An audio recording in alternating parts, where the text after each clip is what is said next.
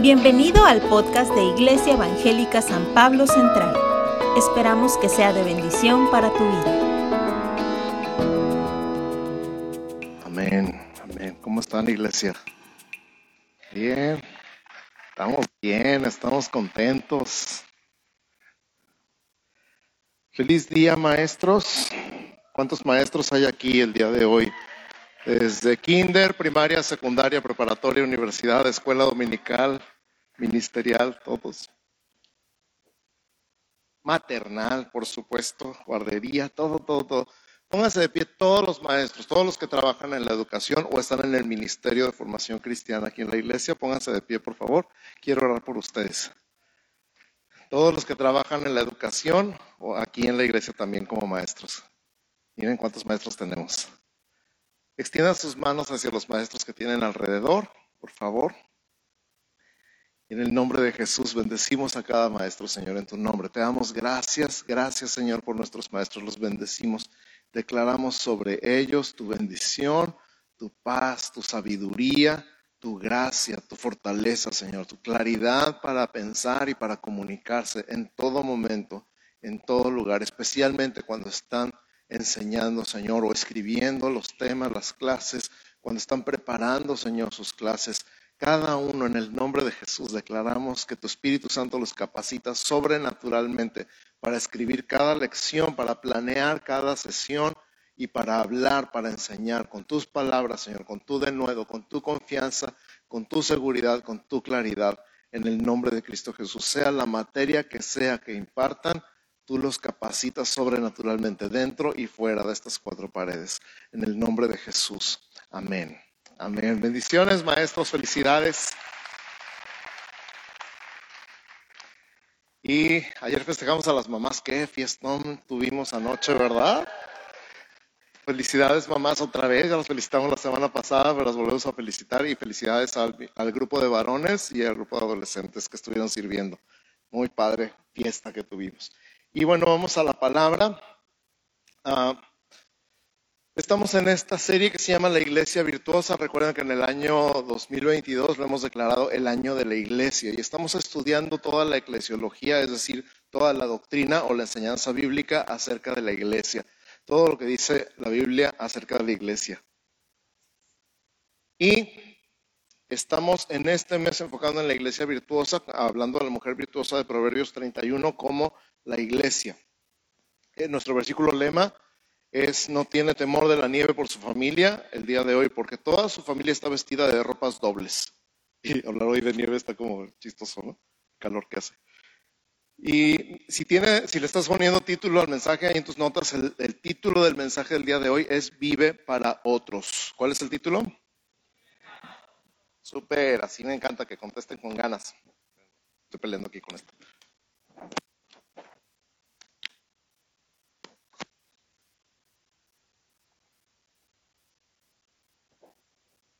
Y vamos a hacer un breve repaso de las semanas pasadas. La primera semana iniciamos la serie La Iglesia Virtuosa. Di una breve introducción sobre cómo se ilustra la iglesia en varios ejemplos con mujeres de la Biblia. Mencioné a Eva, a la mujer de Proverbios 31 y a la de Cantares. Terminamos con la Nueva Jerusalén y las bodas del Cordero en Apocalipsis. ¿Se acuerdan quién estuvo la primera semana de la serie? Primer domingo de mayo. ¿Los demás dónde andaban? Puro paria. Mayo de puentes. y también enlistamos las capacidades especiales de una mujer, engendrar, nutrir física y emocionalmente y dar identidad de familia, entre otras. De todos los significados de virtuosa nos enfocamos en fuerza, habilidad, eficiencia y con recursos. La semana pasada mencioné que la palabra inglesa resourceful se traduce literalmente como ingeniosa o inventiva.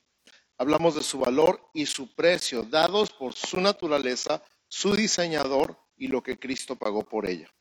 Y la semana pasada hablamos del corazón de Dios, de su confianza en la iglesia por haber puesto su Espíritu Santo dentro de ella y que no carece de ganancias, que sus ganancias de la iglesia son arrebatar las almas del fuego, exaltar a Cristo en la tierra y el reconocimiento de Dios. Amén. Súper.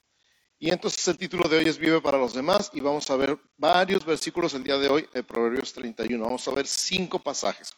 Nuestro bosquejo el día de hoy tiene cinco puntos, así que ¿están listos? ¿Ya tienen cuadernos y lápices o plumas o teléfonos listos para tomar notas? ¿Sí? Se lo van a aprender todo de memoria. Qué bueno que van a anotar. Me da mucho gusto que anoten.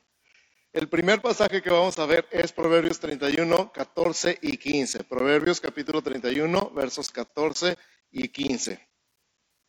Dice, es como nave de mercader trae su pan de lejos, se levanta aún de noche y da comida a su familia y ración a sus criadas. Repito, es como nave de mercader. Trae su pan de lejos, se levanta aún de noche y da comida a su familia y ración a sus criadas. Proverbios 31, 14 y 15.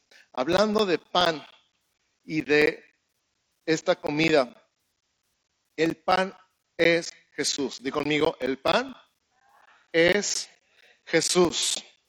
¿Cómo sé? Porque él mismo lo dijo. Mateo, perdón, Juan, Juan 6:48. Él mismo lo dijo. Juan 6:48, Jesús dijo, yo soy el pan de vida. Y conmigo, yo soy el pan de vida. Así que cuando hablamos de pan en la Biblia, hablamos de Jesús. Jesús es el pan de vida. También Jesús se refirió a la palabra como pan en sentido figurado en, Lucas 4, estoy duro y dale con Mateo. Lucas 4, 4. Escucha Lucas 4, 4. Jesús respondiéndole dijo, escrito está, no solo de pan vivirá el hombre, sino de toda palabra de Dios. Y conmigo, no solo de pan vivirá el hombre, sino de toda palabra de Dios. Así que la mujer virtuosa es como nave de mercader que trae su pan de lejos, o sea, se esfuerza por traer pan. ¿Qué significa eso para ti y para mí, Iglesia Evangélica San Pablo del siglo XXI? Que en tu casa siempre, siempre, siempre hay pan. Siempre hay pan de vida, siempre está Jesús. En todo lo que hacemos, en todo lo que decimos, en todo lo que cantamos, en todas nuestras enseñanzas, vengas a la actividad que vengas, siempre está Jesús. Siempre está Jesús en nuestra boca no es que te traigamos con el Jesús en la boca, es que siempre está Jesús en nuestras palabras. Amén. Y siempre tienen pan, la iglesia siempre tiene pan para alimentar, primero a los de casa y también a los de fuera que vienen a ella. Menciona la comida a su familia y ración a sus criados. O sea, los de casa primero reciben el alimento espiritual, pero también todos los de fuera que reciben el alimento. Todos los que vienen de visita reciben alimento espiritual. Todos los que se conectan a la transmisión en vivo, aunque no estén aquí físicamente, reciben alimento espiritual. Todos los que les compartes el video de YouTube o el podcast de Spotify reciben alimento espiritual. Son gente que no es parte de la familia San Pablo, pero reciben alimento. Cualquier persona que se acerque recibe pan. Amén. ¿Estamos bien? Qué bueno. Número dos. El versículo es Proverbios 31, 21, que es nuestro lema del día de hoy. No tiene temor de la nieve por su familia, porque toda su familia está vestida de ropas dobles. Qué versículo tan interesante para hablar de la iglesia, ¿sí o no? ¿Qué significan ropas dobles? ¿Qué significan ropas dobles? ¿Quién ha ido a la nieve alguna vez? Levanten la mano. Los que hayan ido a la nieve alguna vez. Los que se les haya mojado la ropa en la nieve alguna vez, levanten la mano, que han sentido que se mueren porque se están congelando, porque se les mojó la ropa y no traían doble. Exactamente, las ropas dobles en la nieve sirven con este propósito. La ropa interior mantiene el calor adentro. La capa interior mantiene el calor adentro. La capa exterior es impermeable. Repite conmigo, la capa interior mantiene el calor adentro. La capa exterior es impermeable. Ahora vamos a simbolizar esto para ti y para mí como la capa interior, como nuestra identidad, lo que somos en lo más profundo de nuestro ser, lo que Dios ya nos enseñó que somos. ¿Cuál es tu identidad? ¿Te acuerdas mi, mi capítulo favorito del Nuevo Testamento acerca de identidad? Efesios 1, soy bendecido soy escogido, soy amado, soy adoptado, soy aceptado, soy perdonado, soy heredero, estoy sellado con el Espíritu Santo. Eso es identidad, eso está en mí no matter what. No importa lo que hagas, no importa dónde estés, no importa que te falte o que te sobre. Eso es algo que Dios ya hizo por ti, eso está adentro. Y eso se protege con la capa interior. La capa interior es tu identidad que mantiene lo que debe estar adentro, adentro. El calor de Dios, el amor de Dios. Y la capa exterior es impermeable. ¿Qué es lo importante de que sea impermeable? Lo importante es que lo que está afuera se quede afuera. Escucha, que lo que está afuera se quede afuera. ¿Qué es lo que más puede dañar tu ser interior de lo que está afuera? Te voy a decir una de las cosas que más daño nos hacen, las palabras de otras personas. ¿Verdad? Las críticas, los juicios, las murmuraciones, los chismes, las mentiras, los comentarios negativos. No puedes evitar que se hagan comentarios acerca de ti. Lo que sí puedes evitar es que se metan en tu alma. No puedes evitar que digan cosas de ti. Lo que sí puedes evitar es que esas cosas que se digan de ti se te metan al corazón, en tu alma. Por eso es tan importante la capa exterior. La capa exterior es impermeable. No hay nada, cuando estás vestido de ropas dobles, no hay nada que te pueda afectar. Vamos a, poner en palabras estas dos capas. La primera capa es identidad y la segunda capa es seguridad. La primera capa es identidad. Lo que Dios ya dijo sobre ti, eso está adentro, se queda adentro. La segunda capa es seguridad. No importa lo que digan de ti, no te va a afectar porque tú sabes quién eres, porque estás cubierto, porque estás protegido y no te va a hacer daño. Amén. Entonces la iglesia protege a sus hijos con identidad y seguridad relacional. La iglesia protege a sus hijos con identidad y seguridad relacional. Amén. Número 3. Proverbios 31, 22. Ella se hace tapices de lino fino y púrpura es su vestido. Repito, Proverbios 31, 22. Ella se hace tapices de lino fino y púrpura es su vestido. Vamos a enfocarnos en el lino fino y la púrpura el día de hoy. Estas dos prendas o estas dos telas son muy interesantes en la Biblia y ahorita te voy a decir por qué. El lino fino simboliza las acciones justas de los santos. Pastor, ¿eso está en la Biblia? Qué bueno que me preguntó porque sí está. Dice Apocalipsis 19, 7 y 8. Apocalipsis 19, 7 y 8. Gocémonos y alegrémonos y démosle gloria porque han llegado las bodas del Cordero y su esposa se ha preparado y a ella se le ha concedido que se vista de lino fino, limpio y resplandeciente, porque el lino fino es... A ver otra vez, lino fino es... Otra vez, lino fino es... ¿Y de qué se viste la mujer virtuosa? ¿De qué se viste la iglesia? De acciones justas. Qué impresionante es el lino fino. Y la otra prenda o la otra tela que menciona para su vestido es púrpura. Ahora, púrpura, obviamente es un color, pero también era una tela. En el Antiguo Testamento, cuando Dios le dio la orden a Moisés de construir el tabernáculo, le dijo la lista de los materiales que iba a necesitar le habló de cosas de madera cubiertas de oro, le habló de cosas que se hacían de plata y le habló de cuatro telas en particular, lino, interesante, ¿no? Azul, púrpura y carmesí. Ahora ya vimos el lino ahorita, vamos a enfocarnos un poquito en el púrpura. Ay, los colores tienen tanta importancia y tanta... Eh, se resaltan de tal manera en la Biblia, de una manera tan impresionante. Algo que no se me debe olvidar es recordarte o decirte por si no sabías que todo lo que había en el tabernáculo de Moisés simbolizaba a Jesús. Todo, absolutamente todo lo que encuentras en el tabernáculo simboliza a Jesús de alguna manera, incluyendo las telas. Azul, púrpura y carmesí. El azul es el color de la realeza y es el color de la divinidad. El cielo es azul. Para nosotros, en el espacio obviamente es otra historia, pero nosotros identificamos el azul como un color de realeza y simboliza la divinidad de Jesús. El carmesí es un tono de rojo, particularmente el rojo de la sangre. La sangre es color carmesí y simboliza la humanidad de Jesús. ¿Estamos de acuerdo? El cielo simboliza su divinidad, el azul, perdón, y el carmesí simbolizan su humanidad. ¿Cómo se hace el morado?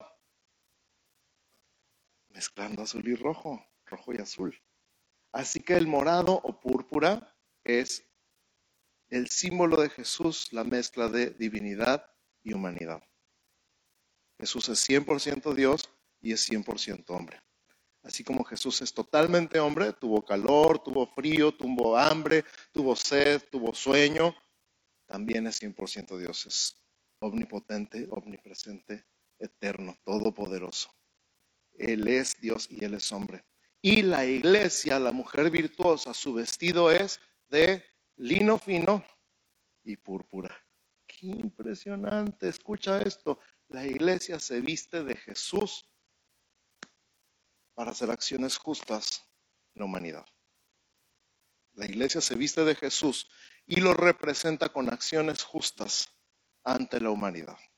La iglesia se viste de Jesús y lo representa con acciones justas ante la humanidad. Te recuerdo que la iglesia eres tú. Antes de que, ah, a ver, pastor, ¿cuáles son sus acciones? No te estoy diciendo a ti, no a mí. La iglesia somos todos, amén. La iglesia somos todos, el conjunto de los santos de todas las edades, de todas las naciones de la tierra. La iglesia somos tú y yo el día de hoy, y así nos vestimos, y así nos ve Él. ¿Estamos bien? Ya, no, ya contestaron menos, ya no les gustó tanto el mensaje. Pastor, este mensaje no me está gustando. Número cuatro, Proverbios 31, 26. Te advierto que si no te gustó el punto número 3, no te va a gustar el 4. Pero es como la medicina, no nos gusta, pero nos hace bien. ¿Estamos de acuerdo? Abre su boca con sabiduría y la ley de clemencia está en su lengua. Otra vez, Proverbios 31, 26. Es más, repítelo conmigo, por favor. Abre su boca con sabiduría y la ley de clemencia está en su lengua. Este versículo me encantó. ¿Por qué? Porque sabiduría significa buen juicio. Sabiduría significa buen juicio. ¿Cuál es la diferencia entre el conocimiento y la sabiduría? Conocimiento lo puedes adquirir en un libro, lo puedes adquirir en la escuela, lo puedes adquirir en videos de YouTube en donde tú quieras. Hay miles de fuentes de información y de conocimiento. Para ti, para mí, el conocimiento es más fácil de adquirir que nunca. La sabiduría es otra historia. La sabiduría es el conocimiento aplicado. ¿Qué hacer con lo que sabes? Cuando se presenta el problema, no necesitas conocimiento. Bueno, sí lo necesitas, pero necesitas aplicarlo en forma de sabiduría, o sea, saber qué hacer. A eso la Biblia le llama buen juicio. ¿Cómo le llama? Buen juicio. Y esto tiene que ver con juzgar, juzgar problemas, juzgar, situaciones. Una de las cosas que más les digo a los muchachos cuando están estudiando es lean el problema primero. Algunos de ustedes les tocó, a mí me tocó un examen de matemáticas y no mal recuerdo fue en el examen de admisión de la preparatoria. Una operación larguísima, larga, larga, larga, larga, larga, con sumas, restas, multiplicaciones y divisiones durante todo el camino. Y al último, el último, último movimiento de la operación era multiplicar todo por cero. ¿Alguien vio esa operación alguna vez? ¿Cuál es el resultado de cualquier cosa que se multiplique por cero? Es si saben qué bueno. ¿Qué pasa con toda la gente que no lee el problema completo primero y empieza a hacer las operaciones como loco? Cero. Cero es lo que va a sacar. Va a perder el tiempo porque al final va a decir, ay, todo era por cero. Considerar el problema completo es un principio de sabiduría. Y eso aplica tanto en las matemáticas como en cualquier otra situación de la vida. Considerar el problema completo es un principio de sabiduría. Buen juicio significa sentarse y analizar, juzgar el problema. Ok, aquí qué tengo que hacer? ¿Tengo que sumar o tengo que restar o tengo que multiplicar o tengo que dividir? ¿Tengo que perdonar o tengo que pedir perdón? ¿Tengo que humillarme o tengo que soltar? ¿Tengo que hablar o tengo que callar? ¿Por qué? Estoy analizando el problema primero, eso es buen juicio. Pero la segunda palabra, clemencia, siempre va de la mano de buen juicio. Clemencia significa misericordia, amabilidad y favor. ¿Qué significa clemencia? Misericordia, amabilidad y favor. Ahora escucha esta frase. La iglesia nunca, nunca, nunca juzga sin misericordia. La iglesia nunca, nunca, nunca juzga sin misericordia. Nunca juzga un asunto sin misericordia. Igual que Jesús, la iglesia aborrece el pecado, pero ama al pecador. Es más, repite eso conmigo porque está muy bueno. La iglesia aborrece el pecado, pero ama al pecador. ¿Vemos a Jesús en la Biblia haciendo eso? Por supuesto que sí. Juan 8, 10 y 11. En Juan 8, 10 y 11 es la mujer sorprendida en, el acto mismo del adulterio y los fariseos la agarraron así, la llevaron delante de Jesús. Yo no sé por qué no los llevaron a los dos, porque lo que dice la ley era que había que apedrearlos a los dos. Pero Jesús cuando la vio se agachó y empezó a escribir en tierra, una gran lección. Y luego cuando le insistían, él dijo, el que de ustedes esté sin pecado tire la primera piedra. Y todo el mundo agachó la cabeza y poco a poquito, desde los más viejos hasta los más jóvenes, empezaron a retirar porque no había nadie sin pecado que pudiera arrojar la primera piedra. Cuando Jesús se levanta otra vez, le dice a la mujer, ¿dónde están los que te condenaban? Los que te juzgaban, perdón, es una gran diferencia. ¿Dónde están los que te juzgaban? Ninguno te condenó, porque juicio es lo que uno piensa que una persona es y condenación es lo que uno piensa que una persona merece. ¿dónde están los que te juzgaban? Ninguno te condenó. Y ella dijo, ninguno, Señor. Y Jesús le contestó, ni yo te condeno. Vete y no peques más. Ahora, analiza esta frase, ni yo te condeno. O sea, no, no te voy a dar lo que mereces. Wow. Pero luego le dice, vete y no peques más. Jesús aborrece el pecado, pero ama al pecador. Amén.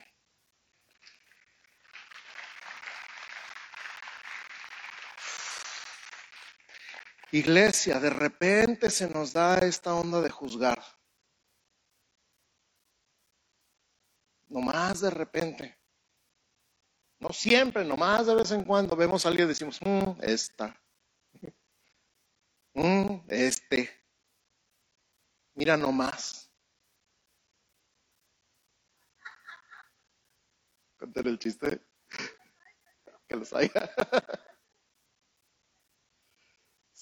Sí, de repente se nos da esto de juzgar y, decimos, estás bien mal, compa. Te lo digo en el amor del Señor. Estás bien pirata. Estoy juzgando, pero no te estoy demostrando amor.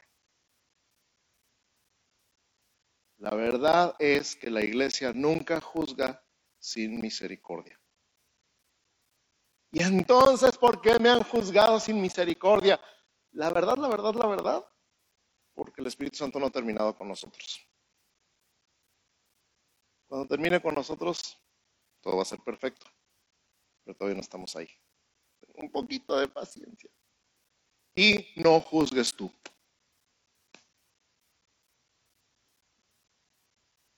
No juzguéis para que no seáis juzgados. Créeme, me ha tocado como pastor estar en posición de juzgar. Y no es nada agradable. No es nada bonito tener a dos personas sentadas ahí en esa oficina y decirles, las cosas son así.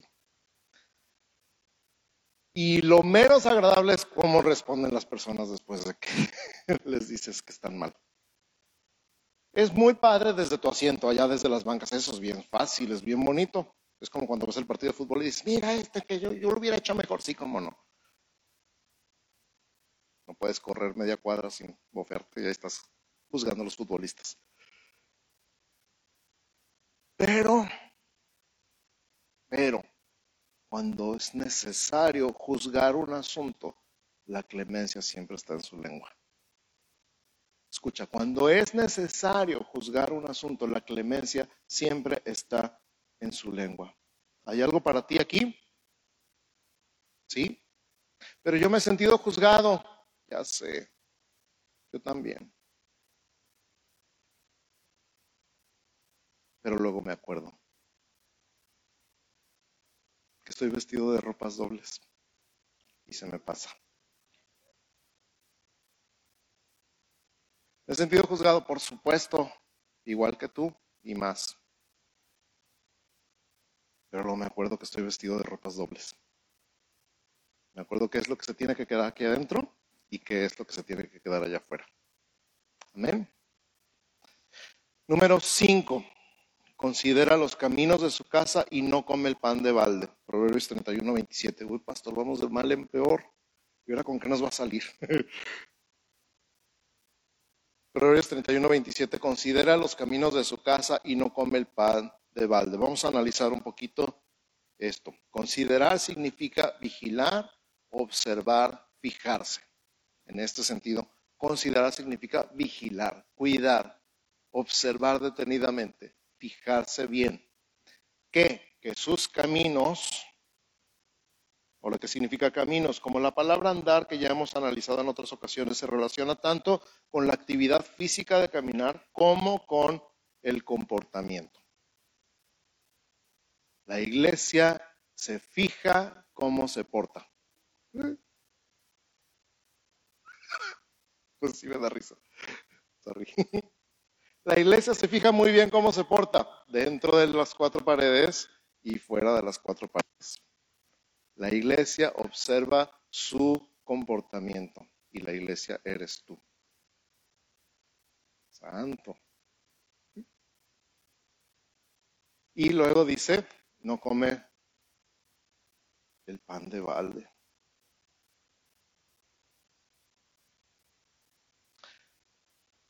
En pocas palabras significa que la iglesia no es floja. La iglesia es fructífera. La iglesia es productiva. Y la iglesia eres tú. Escucha, no comer pan de balde significa que la iglesia no es floja, la iglesia es fructífera, la iglesia es productiva. Alguna vez me han escuchado decir, no sé si se acuerdan de esta frase que dije hace mucho tiempo. A mí no me da miedo la muerte. A mí lo que me aterra es vivir una vida estéril. A mí no me da miedo la muerte, a mí lo que me aterra es vivir una vida sin fruto, que mi vida no haya servido para nada, para nadie. Eso sí me da miedo. ¿Y a ti? Hechos 20:35. Hechos 20:35 dice, en todo os he enseñado que trabajando así se debe ayudar a los necesitados y recordar las palabras del Señor Jesús que dijo, más bienaventurado es dar que recibir. Di conmigo, más bienaventurado es dar que recibir. Dile otra vez conmigo, más bienaventurado es dar que recibir. Voltea con tu vecino y dile, más bienaventurado es dar que recibir. Dice mi papá que este es el versículo favorito de los boxeadores. Más bienaventurado dar que recibir.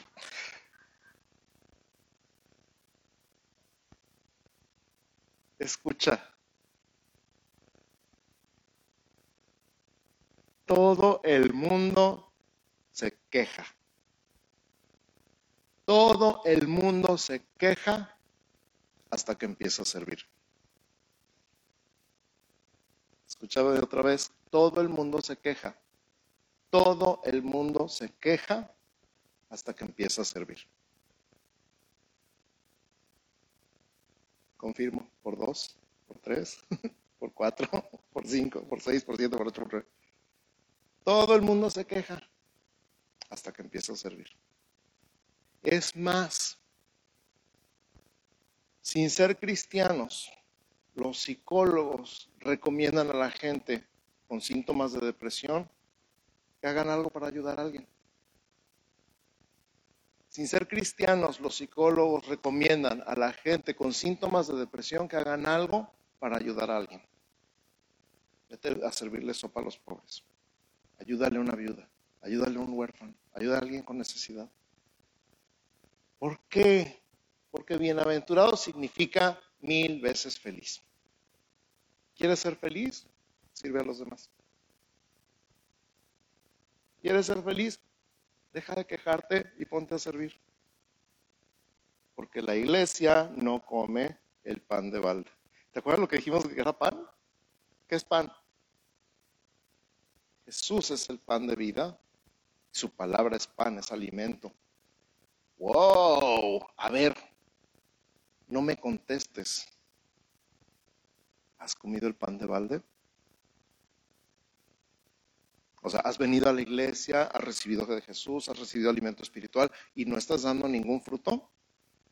Uh, ay, pastor. ¿Qué tanto has recibido y qué tanto has fructificado? Porque la iglesia observa su conducta, es consciente de su conducta dentro y fuera de estas cuatro paredes y no come el pan de balde. Pablo dijo, su gracia no ha sido en vano conmigo, antes he trabajado más que todos los demás. Y luego se corrige a sí mismo y dice, pero no yo, la gracia de Dios en mí. Uy.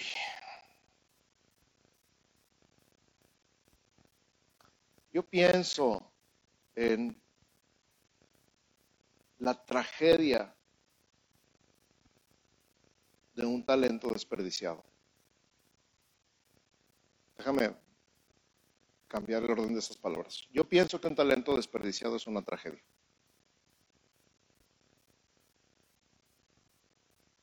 Y yo pienso que Dios ha llenado San Pablo de dones y talentos y habilidades naturales, aprendidas y sobrenaturales. Y también pienso que muchos están desperdiciando. Hay otras que no, están así como explotando espectacularmente como fuegos artificiales y qué increíble es verlos. Desde acá se ven como fuegos artificiales las vidas que están dando fruto. Y hay otros que dices, como para cuándo?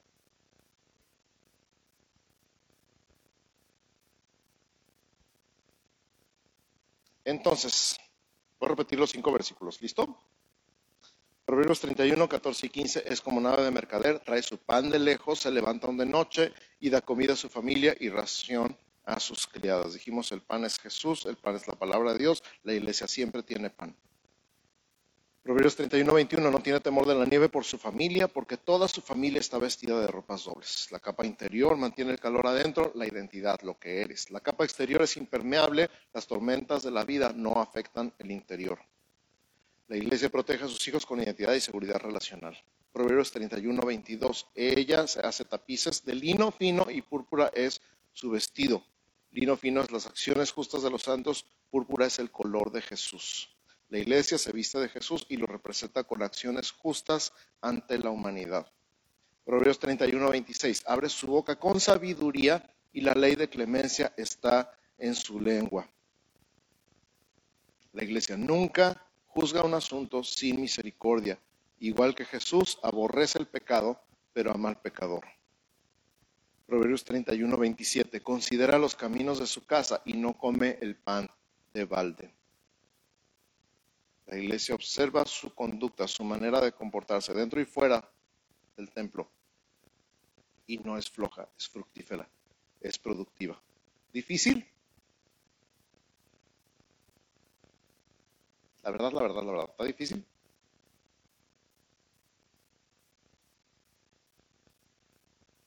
Quedaron bien callados. No saben si decir sí o si decir no. Dicen, pastor, es una pregunta capciosa. ¿Me podría repetir la pregunta?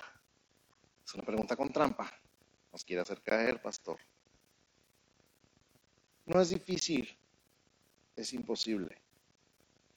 Por eso necesitas a Jesús.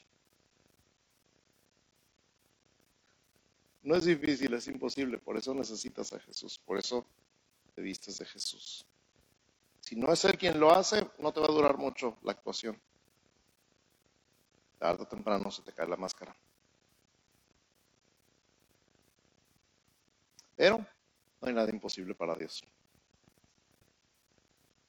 Quiero cerrar y Ahora no le voy a pedir al equipo de alabanza que pase. Quiero que disfruten este momento ustedes también. Cierren sus ojos.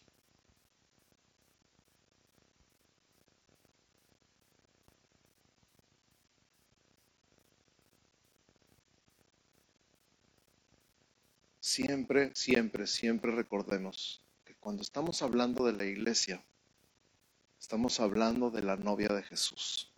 Estamos hablando de la esposa del Cordero en las bodas. ¿Qué significa esto para ti? Para mí que la iglesia nunca está sola, que la iglesia no se vale por sí misma, que tú no eres independiente, que tú no te mueves solo, que no te mandas solo y que tu habilidad no viene de ti mismo. Todo es por el Espíritu Santo en tu vida. Todo es por obra y gracia de Dios. Cuando analizamos este tema de la iglesia virtuosa, es lo mismo que cuando decíamos la mujer virtuosa y se lo leíamos a la esposa, comentaba yo en la primera sesión. Mira esposa, tienes que hacer todo esto y la pobre esposa.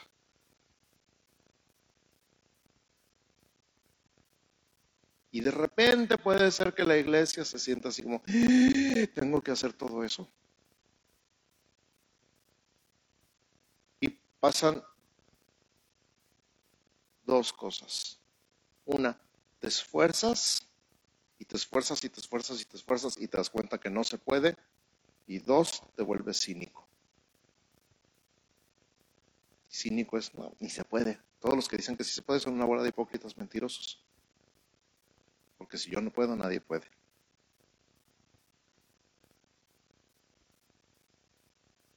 Pero, como les he dicho en otras ocasiones, no luches, ríndete ríndete al Espíritu Santo y deja que Él haga en ti todo lo que tiene que hacer.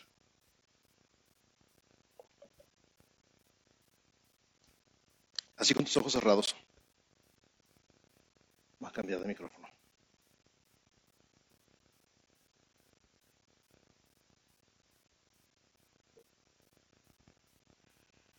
Sí. Más de 30 años en un grupito de hogar. Escuché este canto por primera vez. Y meditando en, en este mensaje, me vino a la mente. Y hoy en la mañana me vine a mi oficina y puse ahí en el piano y puse a cantarlo y sentí tan, tan, tan bonito. No porque era el canto viejito de cuando yo era chiquito, sino por lo que dice. Está bien cortito, quiero que lo escuches y a medida que lo voy repitiendo, te vayas uniendo. No va a salir la letra en la pantalla, así que tú ten tus ojos cerrados y absorbe esto.